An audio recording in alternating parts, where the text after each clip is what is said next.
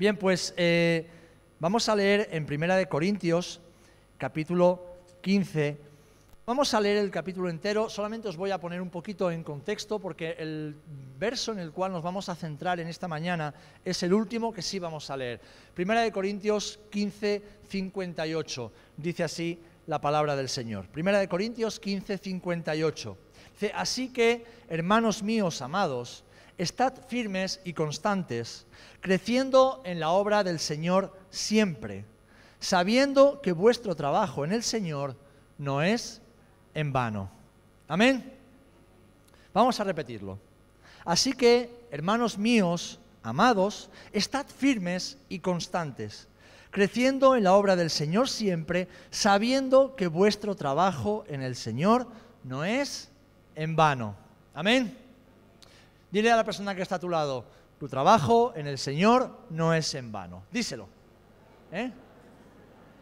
Dile, tu trabajo, tu servicio al Señor no es en vano. Vale, cuando se hayas terminado de decir al de la izquierda, derecha, adelante y atrás, ahora dite a ti misma, a ti mismo, mi trabajo en el Señor no es en vano. Díselo, dítelo a ti mismo, mi trabajo en el Señor no es en vano. Por lo tanto, debo permanecer firme y constante. Amén. Firme y constante. Y de eso se trata la palabra que el Señor tiene para nosotros en esta mañana.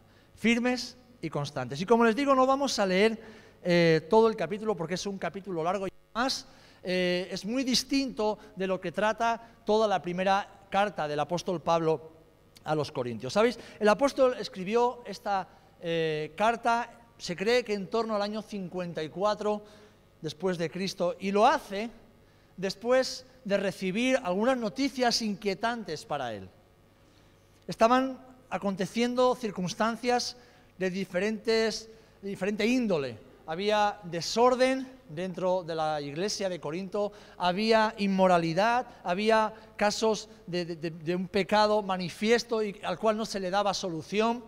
Pero es que además, Corinto, como veremos ahora por el contexto donde se encontraba, tenía una influencia no solamente pagana, sino del pensamiento griego que estaba atacando directamente a la iglesia. Y eso es en lo que se centra este capítulo 15, que es un poco distinto a los demás. Y en ese contexto, el, Señor, a través de Pablo, le dice a la iglesia lo mismo que nos dice a nosotros hoy. Permaneced firmes y constantes. Permaneced firmes y constantes. Y aquí tenemos algunos hermanos que trabajan en el ejército.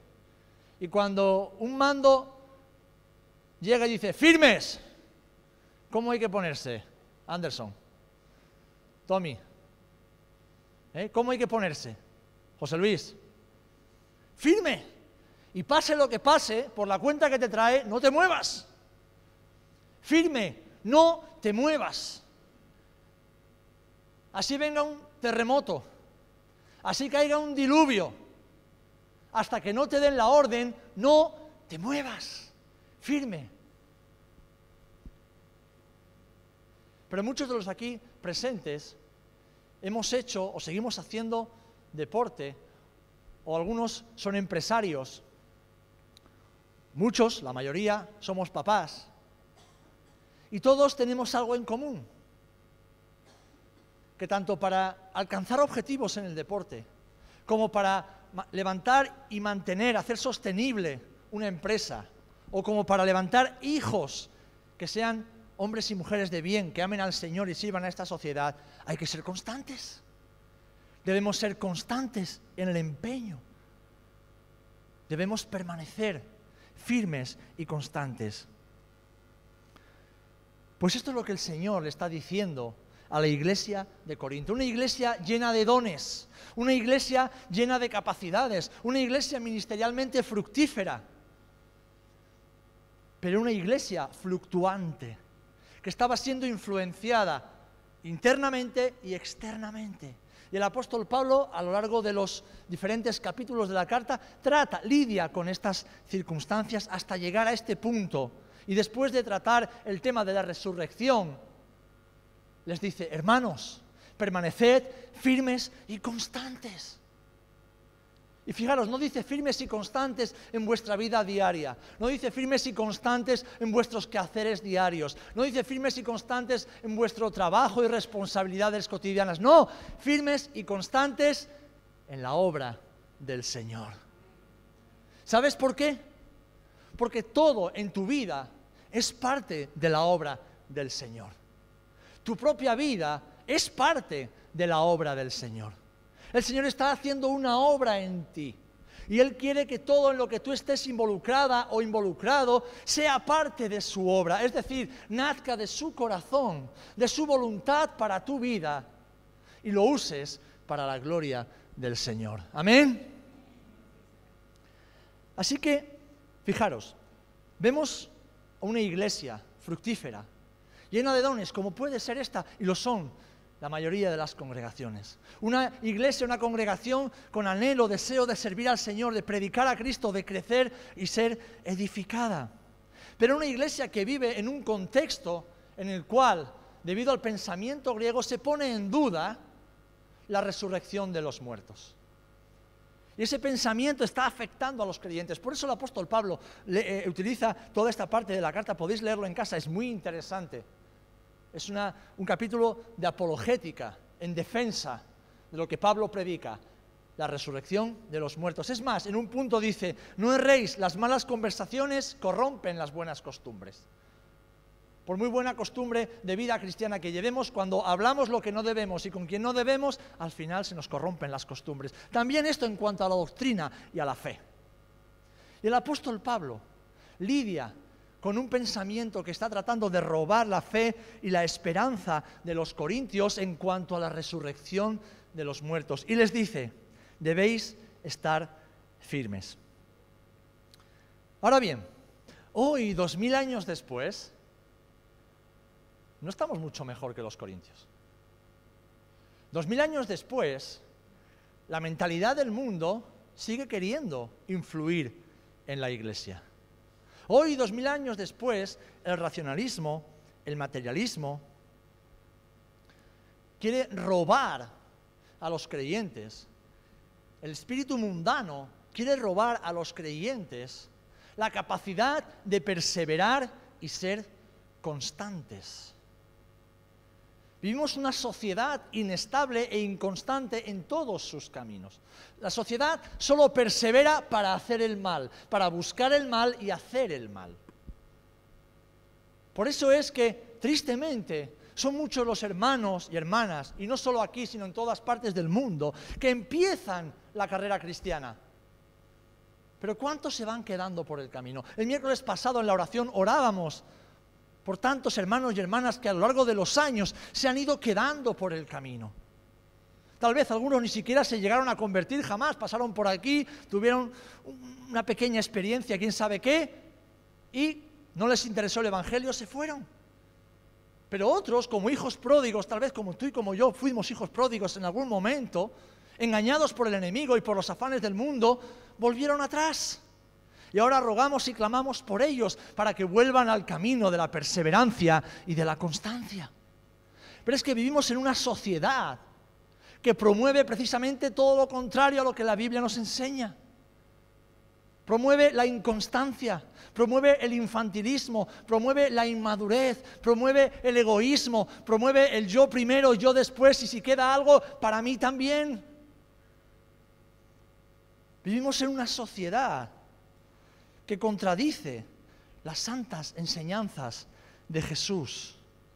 Así que para nosotros hoy el mensaje sigue siendo el mismo. Permaneced firmes y constantes. ¿Cuántos dicen amén? Permaneced firmes y constantes, sin desfallecer, sin desmayar, sin mirar a la izquierda, ni a derecha, ni atrás, mirando siempre hacia adelante. Porque nuestra fe está cada vez más perseguida y lo será aún más, mis amados hermanos. Nuestra fe, desde los diferentes ámbitos de la sociedad, está cada vez más perseguida y arrinconada. Por eso, tristemente, muchos hoy abdican ante las, ante las presiones del mundo y aceptan como válidas, y estoy hablando de entre nosotros, entre los creyentes, aceptan como válidas ideologías contrarias a la escritura. Y muchos, para no meterse en demasiados problemas, sencillamente se echan a un lado. Bueno, yo sigo con mi vida cristiana, sigo con mi vida sin molestar demasiado y sin que me molesten demasiado porque no quiero tener problemas. Yo quiero seguir con mis cosas, con mi cultito dominical y no tener demasiados problemas. Pero como bien nos han dicho, justo aquí a unos pocos kilómetros, cruzando los 14 kilómetros que tenemos de estrecho, hay miles de niños como tus hijos y como los míos, sin padres, sin comida y sin vestido. Pero nosotros estamos bien donde estamos y cómo estamos.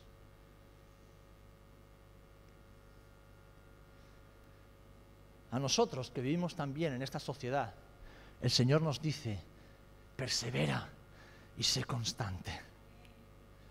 Y recuerda las obras que hacías en tu primer amor.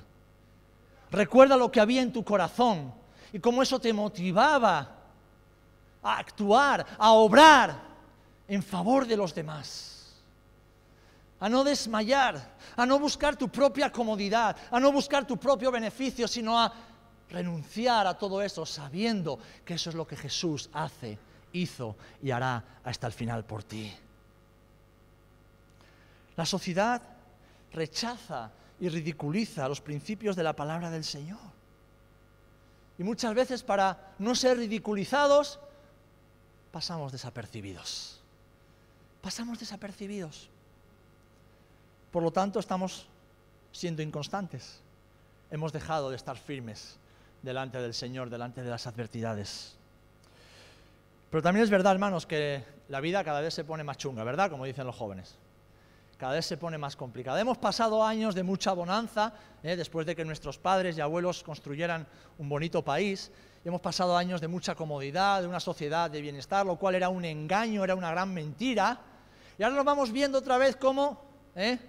empezamos a, a ver las carencias y las grietas de nuestra sociedad. Por lo tanto, la vida empieza a ponerse cada vez más difícil y nos pone a prueba. ¿Por qué? Porque aumentan las presiones. ¿Quién no se siente presionado de vez en cuando a nivel laboral eh? o familiar o con un tema de salud o a nivel social? La vida, si somos creyentes, si somos discípulos y discípulas de Jesús verdaderos, nos pone a prueba cada día, nos presiona cada día. Por eso debemos ser firmes y constantes. Y en esa presión es verdad que nos cansamos. Que levante la mano el que nunca se cansa. Nos cansamos. Que levante la mano el que nunca se desanima. Nos desanimamos. Que levante la mano el que nunca pierde la visión real de las cosas. Todos, en ocasiones, perdemos la visión real de las cosas cuando dejamos de mirar a Jesús y empezamos a mirar a las circunstancias. Yo a veces me siento, y creo que lo puedes compartir conmigo, como si estuviéramos en una especie de guerra de desgaste, ¿verdad? Una guerra donde cada día son pequeñas batallas, pequeñas batallas, que es como una guerra de desgaste, donde es fácil perder de vista el objetivo, perder de vista el motivo por el cual estamos aquí y perder de vista el lugar al cual hemos sido llamados. Hermanos, debemos recordar que a lo largo de la historia, hombres y mujeres de Dios, en diferentes épocas, en diferentes lugares y bajo diferentes circunstancias, han pasado o están pasando por lo mismo que tú y yo pasamos cada día. No nos es ajeno, ni les es ajeno, y no nos deberíamos sorprender de que la vida cada día se ponga más difícil si el Señor está cada vez más cerca de venir a recoger a su iglesia, eso viene acompañado de tiempos cada vez más difíciles para la humanidad y por lo tanto también duros y desafiantes para nosotros. Si lo eran para la iglesia hace dos mil años, donde Pablo está hablando a los corintios, ¿cuánto más dos mil años después? Pero el Señor dice, da igual, firmes y constantes firmes y constantes. Las circunstancias han cambiado. Seguramente tú has cambiado desde el día que conociste a Jesús, ¿verdad? Todos hemos cambiado. Pero déjame recordarte esto, amado. Jesús no ha cambiado. No os, oigo, muy convencidos. Jesús no ha cambiado. Él sigue siendo Dios. Él sigue estando sentado en el trono. Él sigue siendo el soberano rey y señor de todo y de todos. Y Él está de tu parte si tú estás de la suya. Y el corazón de Jesús sigue siendo el mismo, sigue siendo un corazón compasivo, un corazón que no está pendiente de uno mismo, sino pendiente de los demás. Un corazón que late y que sufre con la necesidad de los demás y no un corazón cobarde que se esconde en su pequeño refugio, esperando que pasen los días hasta que Jesús venga. Cuando estábamos cantando esta canción de Solo me imagino, me vino a mi mente todos esos momentos desde mi, mi día en que yo conocí a Jesús, que fue con 12 años. Y desde ese momento yo tengo un anhelo y un deseo en mi corazón y es ver a Jesús cara a cara y lo demás me importa tres pepinos y tres pepinos en vinagre.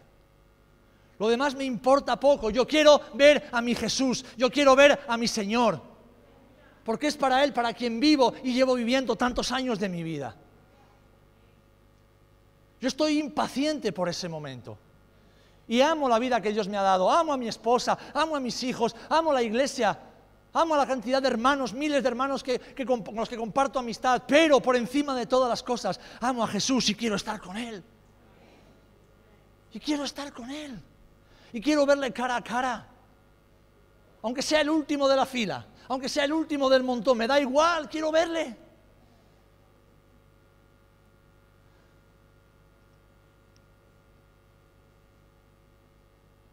Pero para eso, el Señor me recuerda que tengo que ser una persona firme y constante.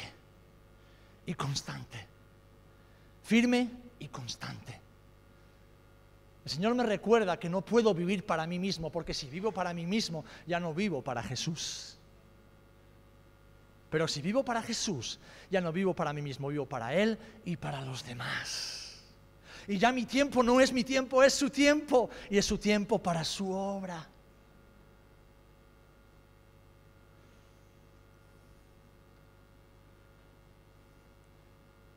Muchos han pasado por lo que tú y yo hemos pasado. Y lo pasarán aún. Pero para ellos, como para ti y para mí, las promesas de Jesús son y serán siempre más que suficientes.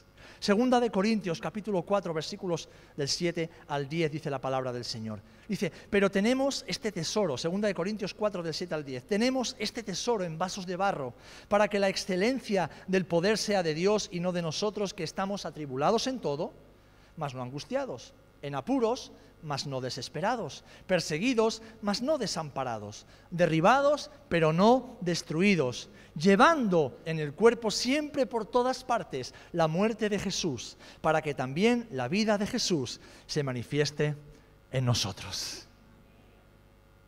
Vasos de barro es lo que somos, pero en estos vasos de barro Jesús ha derramado su gloria.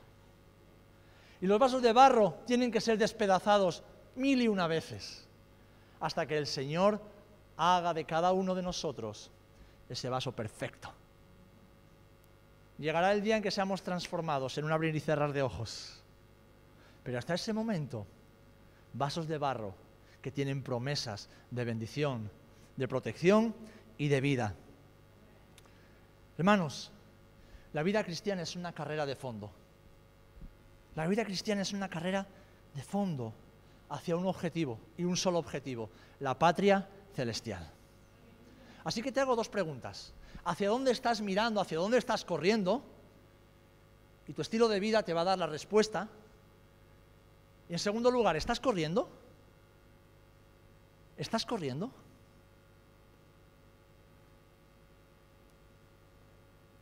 ¿Estás corriendo hacia el objetivo que Dios ha marcado para tu vida? O te has detenido y has empezado a mirar hacia otro lugar. Hoy el Señor te dice, hermano, hermana, hijo, hija, vuelve a la carrera y permanece firme y constante en ella. Porque son muchos los falsos maestros que hoy se levantan incluso dentro de la iglesia, desde púlpitos y desde plataformas digitales que lo que hacen es poner los ojos de la iglesia o de los creyentes inmaduros, en las cosas de aquí abajo, en las cosas terrenales. Falsos maestros que animan a los creyentes a poner su mirada en el bienestar humano, a poner su mirada en los bienes, en la acumulación de bienes, a poner su mirada en las cosas de aquí abajo. Pero fijaros, la enseñanza del maestro es clara. No améis al mundo ni sus cosas. Si alguno ama al mundo, el amor del Padre no está en él. Porque, amados, no podemos tener lo mejor de los dos mundos. No podemos tener el corazón lleno de Jesús, lleno de las bendiciones de Dios, lleno del poder del Espíritu Santo y amar las cosas del mundo. No podemos, es imposible. Amaremos a una cosa o amaremos al Señor. Amaremos las cosas del mundo o amaremos las cosas del Señor, porque no se puede servir a dos señores. Amén. Ahora también la promesa de Jesús es clara y es maravillosa. En la casa de mi Padre muchas, muchas moradas hay. Si así no fuera, yo os lo hubiera dicho. Voy pues a preparar lugar para vosotros. Y si me fuere y os prepararé lugar, vendré otra vez y os tomaré a mí mismo para que donde yo esté, esté, estoy, a ver si me sale, estoy. Vosotros también estéis. Y sabéis a dónde voy y sabéis el camino. Y Felipe le dice, Señor, ¿dónde es? ¿Cómo que dónde es? Te he dicho que sabéis el camino. El camino para la morada celestial es Jesús. Es Jesús. Así que debemos permanecer firmes y constantes en Jesús. En Jesús. Y que sea Él quien determine qué debemos hacer cada día, a dónde debemos ir cada día que sea Él quien determine en qué cosas debemos invertir nuestro tiempo, nuestro dinero, nuestros recursos y sobre todo los dones que Él le ha dado a todos y cada uno de sus hijos para ser hombres y mujeres firmes y constantes en su obra. Estamos corriendo y estamos corriendo hacia un objetivo claro, la morada celestial, la patria celestial. Amén. Por eso, hermanos, debemos permanecer firmes y constantes para la gloria del Señor. Y esta exhortación que Pablo le hacía a los corintios hace dos mil años es necesaria, tal vez más que nunca antes, para ti y para mí en este día, en esta sociedad tan voluble, en esta sociedad tan líquida, en esta sociedad tan eh, inestable en la que vivimos y que nos influencia porque nos bombardea. Hermanos, vivimos en una sociedad pornográfica Vimos una sociedad hipersexualizada, vimos una sociedad hiper mega supermaterialista, vimos una sociedad egoísta, vivimos una sociedad individualista, vivimos en una sociedad totalmente de espaldas y contraria a la palabra y los principios eternos de Dios. Y antiguamente esa sociedad podría influenciarte a través del nodo, en los tiempos del blanco y negro y de Franco Después a través de los carteles que ibas viendo en las paradas de autobús, en la publicidad que había más o menos. Pero desde hace unos años a esta parte, el espíritu del mundo se introduce en tu vida, en tu mente y en tu corazón a través de tus redes sociales, a través de las páginas que visitas en Internet, a través de la televisión y de los cientos o miles de canales que están influenciados y bombardeados por la publicidad. Y ahí se va metiendo, se va metiendo, se va metiendo y se va metiendo y entonces de la abundancia de tu corazón hablan tus redes sociales. Yo no necesito como pastor saber lo que piensan muchos de mis hermanos, solamente voy a curiosear un poquito en sus, muros y ya veo dónde está su corazón. Ya veo dónde está su corazón.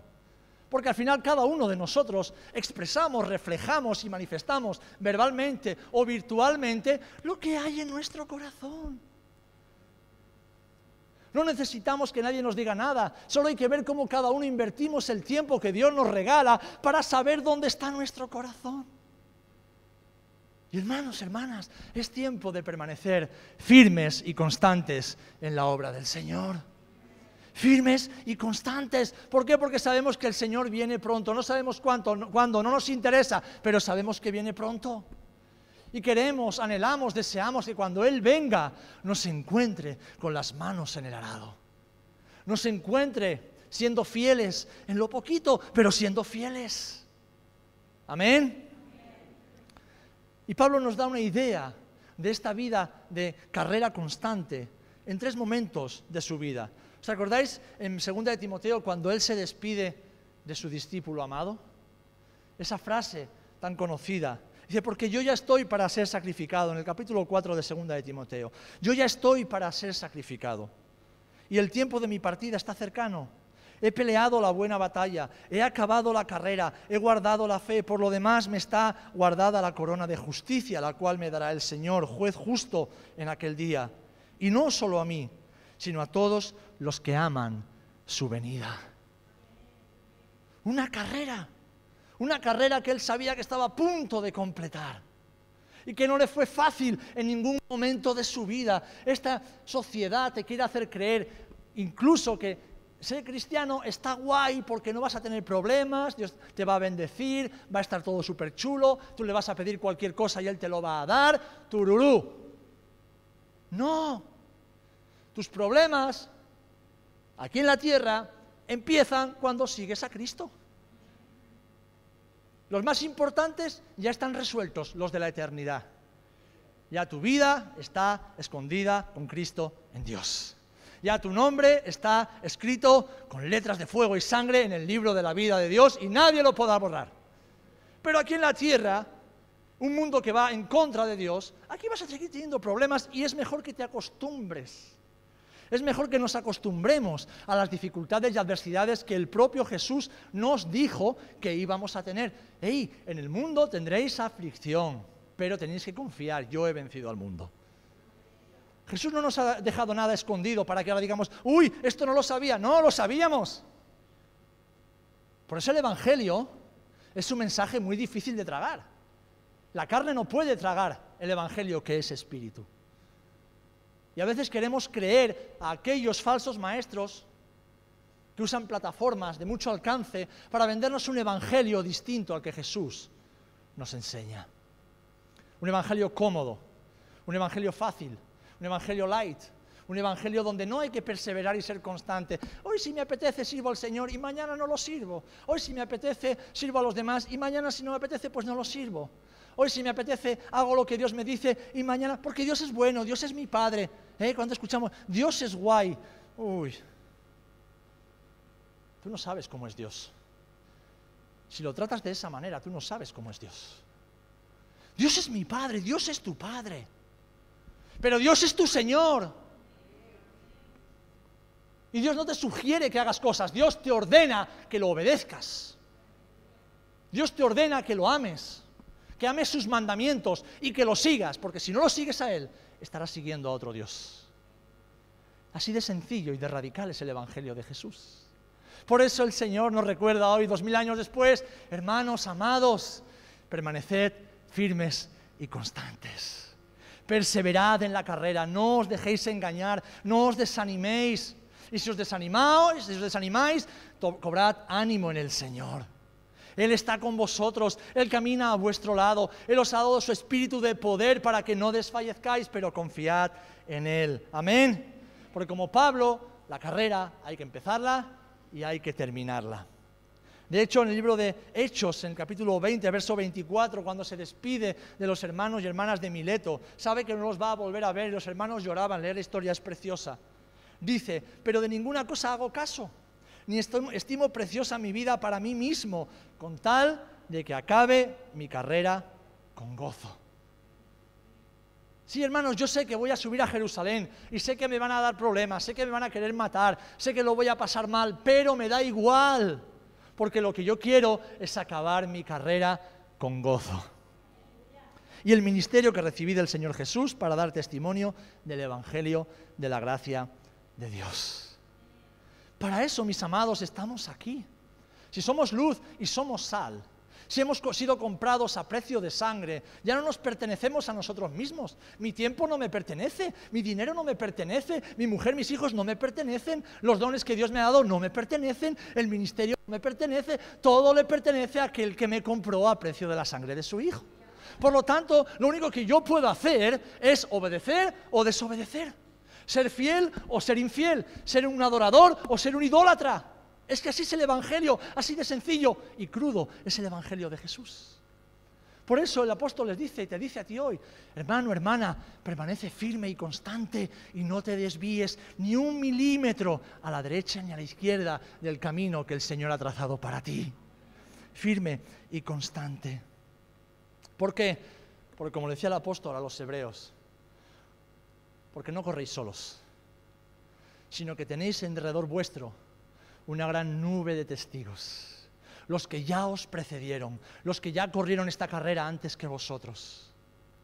Por eso, hermanos, cuando esta mañana hemos dado un aplauso de agradecimiento y de honra a hermanos y hermanas que después de un año y medio sin poder servir en lo práctico en la iglesia, y no porque no quisieran, sino por las circunstancias que estamos viviendo, es maravilloso que les dices, hermano, ¿quieres volver al servicio? Pueden tener 70, 80 años. Y dices, sí, hasta el día que Jesús me lleve, sí. Hasta el día que Jesús me diga, quítate, sí. Sí. Y siempre sí. Y siempre sí. Porque hermanos, en esta carrera de fondo debemos ser firmes y constantes, como una maratón. ¿Alguien ha corrido alguna vez una maratón? Yo lo he pensado muchas veces, pero siempre luego me da pereza. Y no me da pereza correr la maratón, porque los que me conocéis sabéis que me gusta correr y el deporte. Me da pereza ponerme a entrenar porque sé que una maratón no se puede correr de la noche a la mañana. Y porque sé que una maratón son 42 kilómetros y medio. ¿Sabéis? Cuando tú empiezas una maratón, tú estás todo motivado, todo animado, lleno de energía, estás ahí animándote con tus compañeros de carrera, pero durante 42 kilómetros y medio, tú no ves el final. Tú no ves el final. Y en ese trayecto de repente un calambre en el gemelo, de repente los lumbares empiezan a doler, de repente te quedas sin fuerza porque no te has hidratado lo correctamente unos kilómetros atrás, te viene sed y la boca se te convierte en una especie de alpargata llena de hormigón armado. Tienes calambres por todas partes y tu mente empieza a decir, uh, no puedes, párate, uh, no puedes más, párate, uy, cuánto queda. La vida cristiana es exactamente igual, llena de momentos de desánimo, llena de dificultades, llena de cuestas y de subidas donde dices tú, yo con esto no puedo. O, me pasa solo a mí. ¿Me pasa solo a mí? La vida cristiana, la vida verdadera, la vida con Jesús, la vida auténtica, el cristianismo auténtico, es un, es un vaivén muchas veces de emociones, de sensaciones y de momentos. Por eso desde el principio el Señor nos dice, sé fuerte y sé valiente. Sé fuerte y sé valiente. Sé fuerte y sé muy valiente. Porque yo iré contigo. Porque yo te acompañaré, yo te sostendré con la diestra de mi justicia. Por eso desde el principio el Señor nos dice, eh, que soy yo el que va delante de ti abriendo camino, no corres solo. No os dejaré solos, os daré mi espíritu, para que con él lleguéis al final de la meta. ¿Por qué usa la Biblia el ejemplo de la maratón y Pablo lo usa en diferentes ocasiones? Porque es una maravillosa ilustración de nuestra vida. Momentos de dificultad, momentos difíciles a los cuales debemos abrazar sabiendo que el Señor nos acompaña. Como os decía hace un instante, cada día es más difícil permanecer firme y constante. Aunque vivamos en una sociedad, es más, paréntesis, creo que cada día es más difícil permanecer firme y constante en una sociedad de bienestar como la que tú y yo tenemos ahora. Si tenemos libertad para reunirnos, ¿verdad? Nadie nos va a acusar, nos van a denunciar por el momento, nadie nos va a poner una pistola en la cabeza porque venimos a este lugar de culto. Pero hay muchas distracciones. Hay muchas distracciones. Estamos siendo tentados, estamos queriendo ser seducidas y seducidos por muchas prostitutas, espirituales, morales, sociales, todo el tiempo. Y esas prostitutas son la diversión, el entretenimiento, tus propios sueños y ambiciones personales todo aquello que te dice, no, oh, a Ceuta vas a ir ahora, con lo bien que estás el sábado en tu casa, en la playa o por ahí de paseo. Ahora te vas a liar tú con esto de Perú. Hombre, por favor, de Perú que se ocupen los peruanos. Ah, el dominguito, con lo bueno que está el día hoy, te vas, vas a madrugar para ir al culto. Justamente hoy que además te tocaba servir en la iglesia. Llama al hermano y que lo haga otro. Al final somos muchos.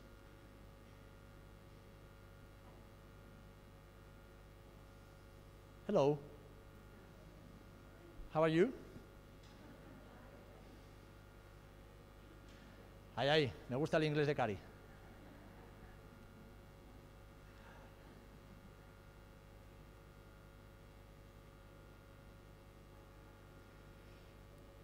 El enemigo batalla contra nuestras almas y lo hace queriendo, haciéndonos creer que no somos lo que somos y que no valemos lo que valemos.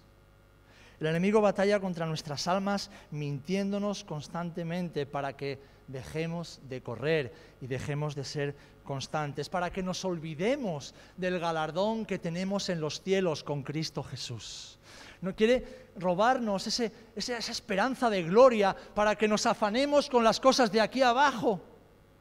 ¿Saben cuántos hombres y mujeres a lo largo de mi vida como creyente he visto convertirse, empezar a servir en la iglesia y poquito a poco desaparecer del servicio y luego de la iglesia? Hombres y mujeres con un potencial tremendo. Hombres y mujeres que, empezaron la carrera a toda velocidad y poquito a poco dejaron de mirar al galardón, dejaron de mirar a Jesús, pusieron su corazón en otras cosas y abandonaron la carrera. ¿Saben cuántas personas en 40 años que llevo en la iglesia y 30 años que llevo en el Evangelio he visto caer? Y ahora que voy peinando cada vez menos,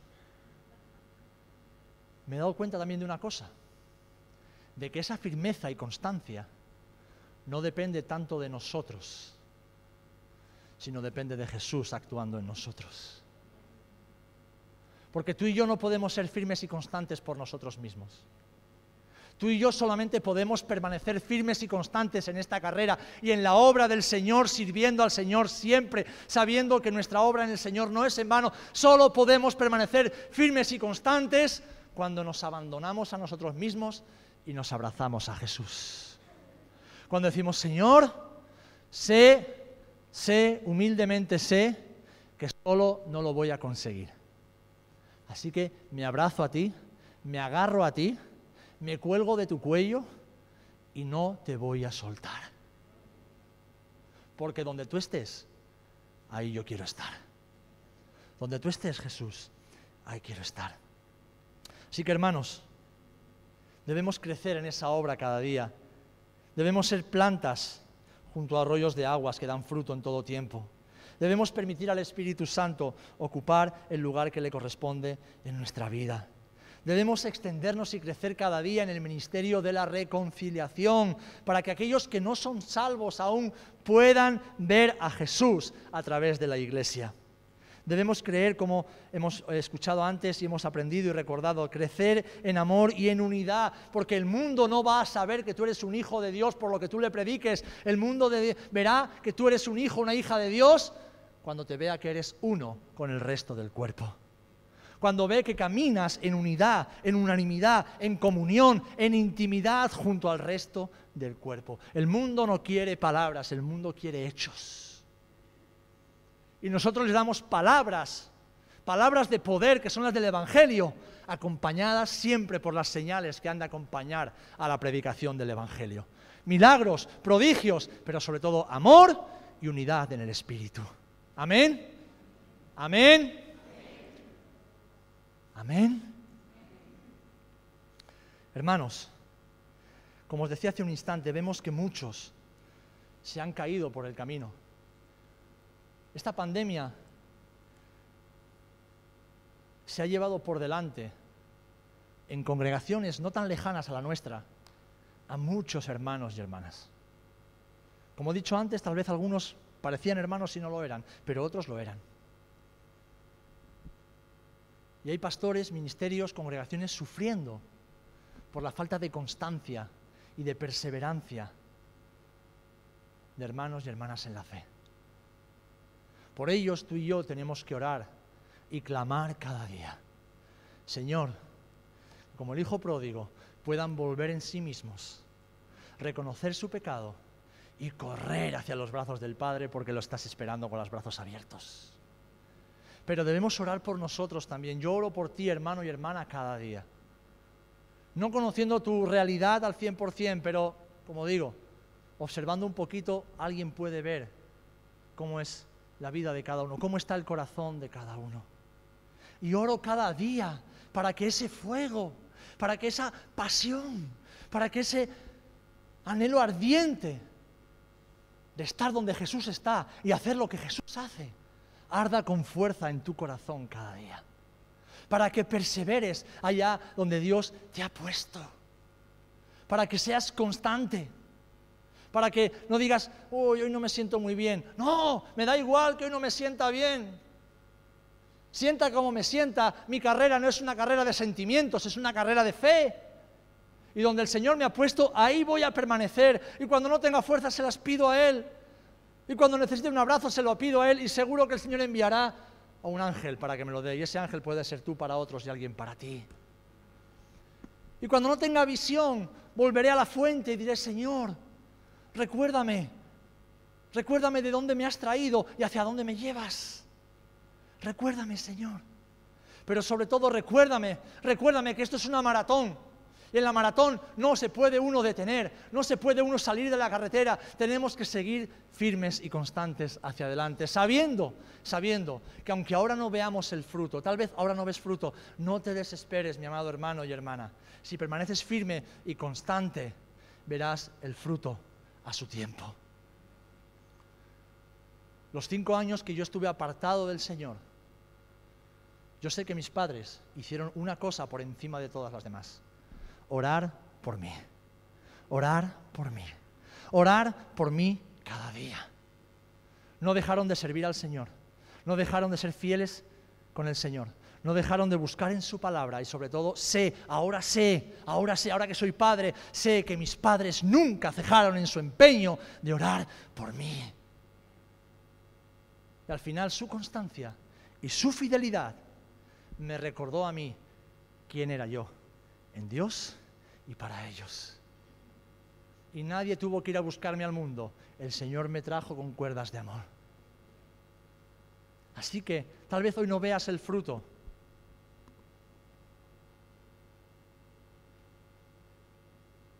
Pero mañana lo verás. Una de las cosas más bonitas que yo como padre puedo ver es ver a mis padres, a mi suegra, con todo lo que han bregado en la vida, observar a sus nietos, porque también sus nietos en el Señor son el fruto de su carrera, son el fruto de sus oraciones, son el fruto de su constancia, son el fruto de ser un ejemplo de no desfallecer jamás. Y saben, dificultades, oposiciones y problemas a montones no ha habido ni un solo día que no, hayan faltado las dificultades, el llanto, el sufrimiento y las adversidades, tanto en mi casa como en la casa de mi esposa. Pero mis padres y los suyos fueron fieles. Y ahora sus nietos son parte del fruto de su fidelidad, de su constancia. Te lo digo como testimonio para que tú, tal vez ahora donde no estás viendo el fruto de tu constancia, de tu perseverancia, persevera, persevera persevera, sigue fiel al Señor, comprométete cada día más con el Señor y con su obra. Aparta de tu vida, aparta de tu, eh, eh, de tu jardín todo aquello que sean espinos, todo aquello que te impida estar a disposición del Señor todo el tiempo. Empezando por tu casa, tu trabajo, tu familia, pero todo el tiempo a disposición del Señor. Decir, Señor, heme aquí, voy a perseverar hasta el final. Y al tiempo oportuno veré el fruto porque nada de lo que hacemos para el Señor es en vano. Amén. Hermanos y hermanas, firmes y constantes. Pase lo que pase, firmes y constantes hasta el final. Esa es la exhortación del Señor para ti y para mí en este día. Firmes y constantes hasta el final. Pase lo que pase, firmes y constantes hasta el final. Tenemos a nuestros mayores en esta congregación que nos dan ejemplo. Amén. Tenemos a los que nos han precedido que nos dan ejemplo. Amén. Pero también tenemos una generación de jóvenes, de adolescentes que se están levantando, que necesitan ver el ejemplo en sus casas, en sus padres, en sus abuelos, en sus tíos en sus hermanos y hermanas en la congregación. Hombres y mujeres que no desfallecen. Hombres y mujeres que no se dejan engañar, que permanecen firmes y constantes, sabiendo que toda obra en el Señor nunca, nunca es en vano. Amén.